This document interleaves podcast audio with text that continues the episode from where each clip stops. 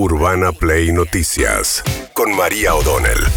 Todos los días, la información destacada. Con las voces de sus protagonistas. Búscanos en Spotify y seguinos para enterarte de todo lo que tenés que saber. Urbana Play Noticias. Un update con la información más importante. Urbana Play 1043. Una nueva experiencia. Cristina Fernández de Kirchner, la figura dominante, ¿no? En lo que fue el acto de cierre de campaña al frente de todos en Tecnópolis, uno podría decir, habló también Alberto Fernández.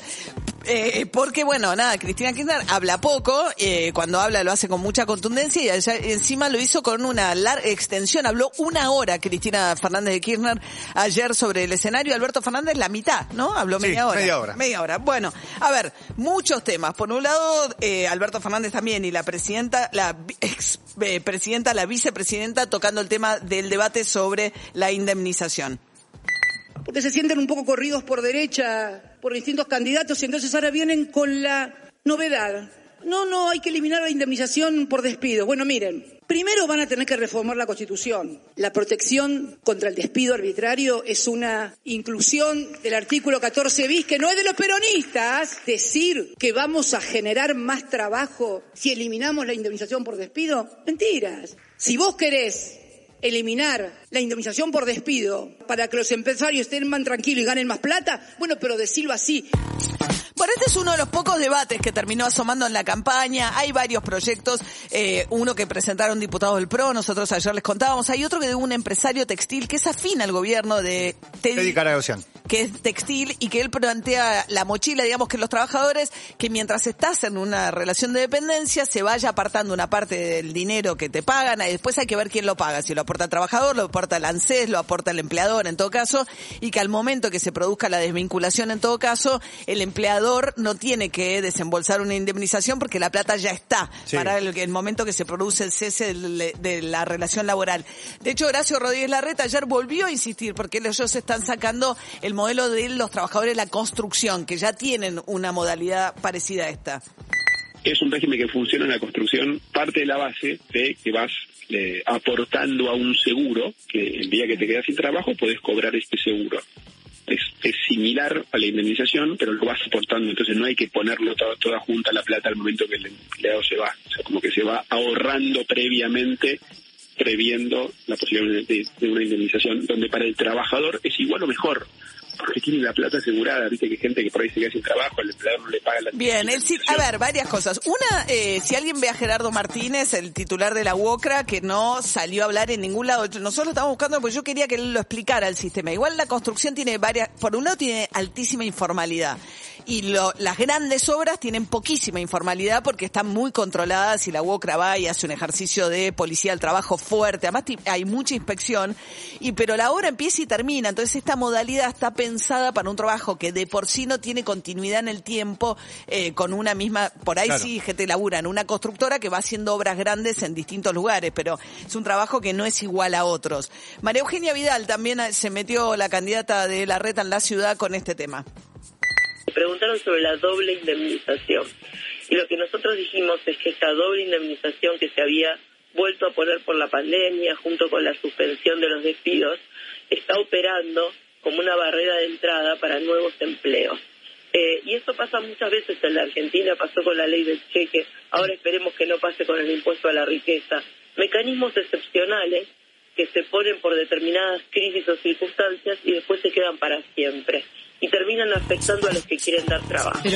Bueno, acá ya es otra discusión, porque de lo que está hablando es de la prohibición de despidos o de la doble indemnización que rige Sí. desde la pandemia. Y acá comete un error de concepto, ¿no? Eh, o no sé, porque no rige para los nuevos empleos. Sí. Entonces, lo que está diciendo Vidal es como que rige la doble indemnización, no contratan gente, pero específicamente no rige para empleos nuevos, rige para los que estaban empleados con Claro, anterioridad al, a marzo del Claro, año es para contener a los que ya estaban. Ahora, Sí. eh, no hay ningún sobrecosto laboral por contratar gente nueva. Sí.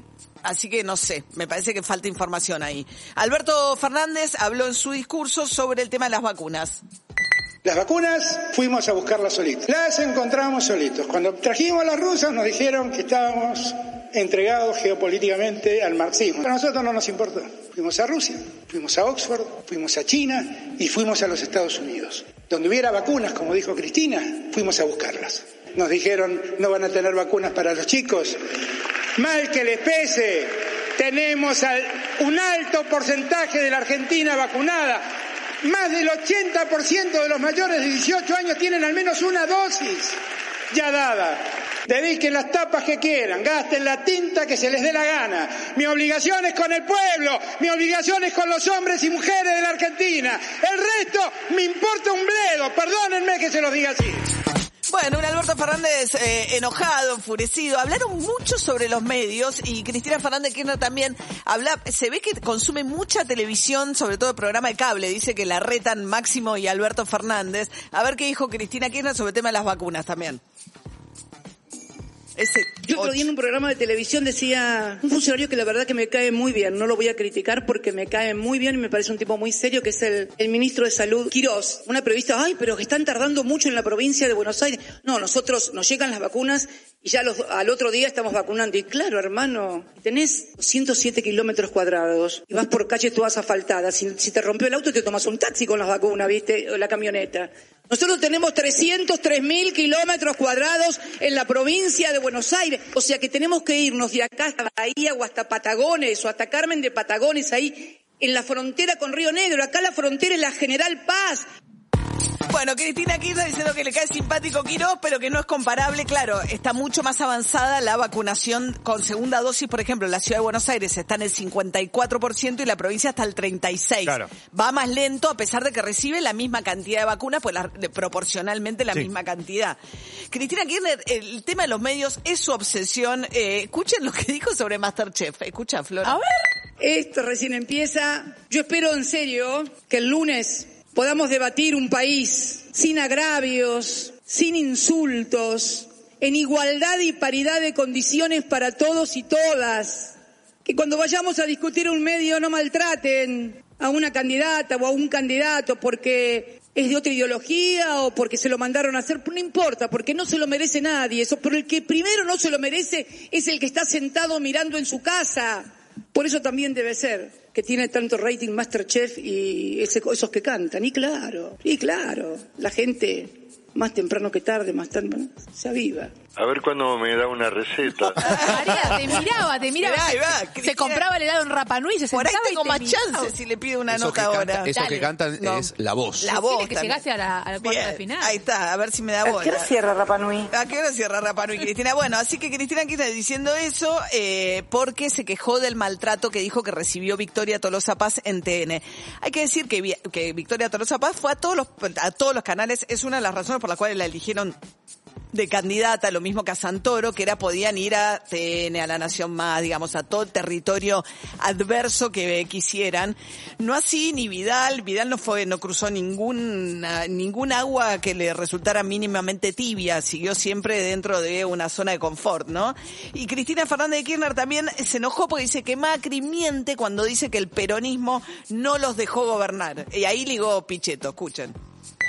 Estaba el expresidente en su canal, en La Nación Más. Él decía que no lo dejaron, que no lo que yo no lo dejé gobernar, que no lo dejamos gobernar. Le preguntan los periodistas así con cara, ponen cara de circunstancias además, viste, enjundiosas, como usted dice, los peronistas son golpistas, sí. Son golpistas, dijo. Amigo, amigo, lo llevaste a Pichetto de vicepresidente, que fue presidente del bloque durante los 12 años y medio de peronismo, que te votaba hasta el café con leche en el Senado y decís que los peronistas no te dejamos gobernar.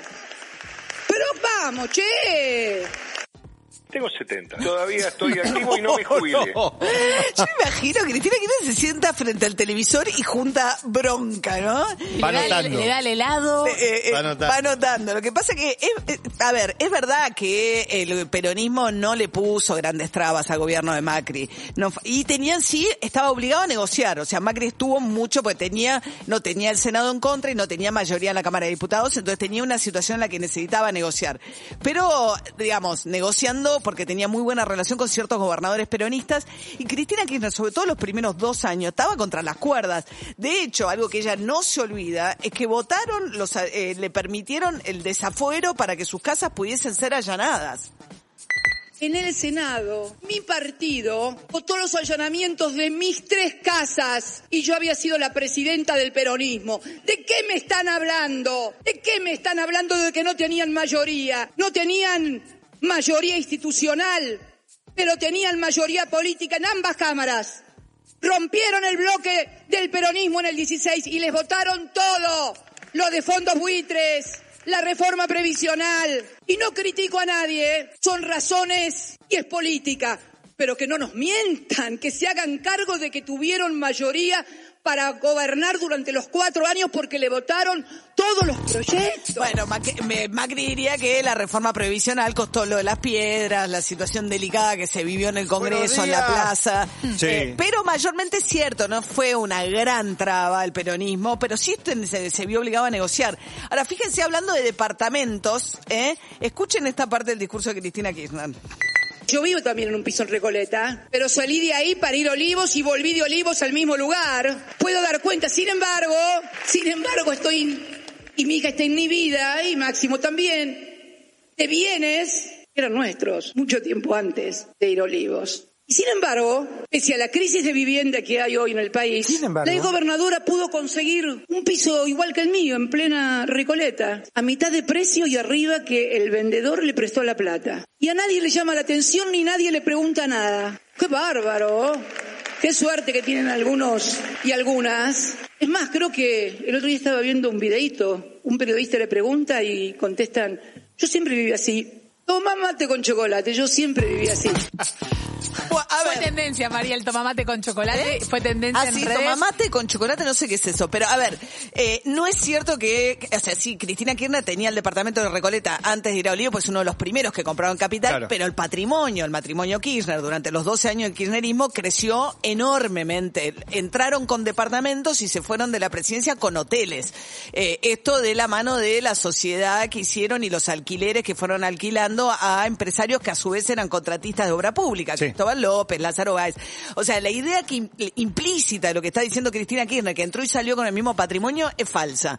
Uno. Dos, es cierto que la compra del departamento de la Recoleta de Vidal amerita una explicación un poco mejor que la que tuvimos hasta ahora, porque la escrituración está muy por debajo del precio de mercado, de 300 mil dólares, son 200 metros cuadrados en la Recoleta, y lo que ella declara es que pone la mitad de la plata que le quedó de la venta de la casa de Morón cuando se separó, y que la dueña le da una hipoteca en dólares de unos 200 mil dólares. Es raro que el que te vende te preste la plata para comprarlo. Eh, Y eh, muy baja la, la producción. El Recoleta precio es muy tenés barato. el, el dólar, eh, 3.100 dólares el metro cuadrado. Es muy baja la Es bajo. Y, y fue antes de la... Lo que pasa que... Y, y la otra cosa es que la, la ex gobernadora había dicho que era un crédito hipotecario, que después apareció en la declaración jurada que no era un crédito hipotecario y había dicho que era un PH en, eh, en Puerredón, que tampoco es un PH, sino un piso en un departamento ahí en Puerredón y cerca de Libertador. Urbana Play Noticias.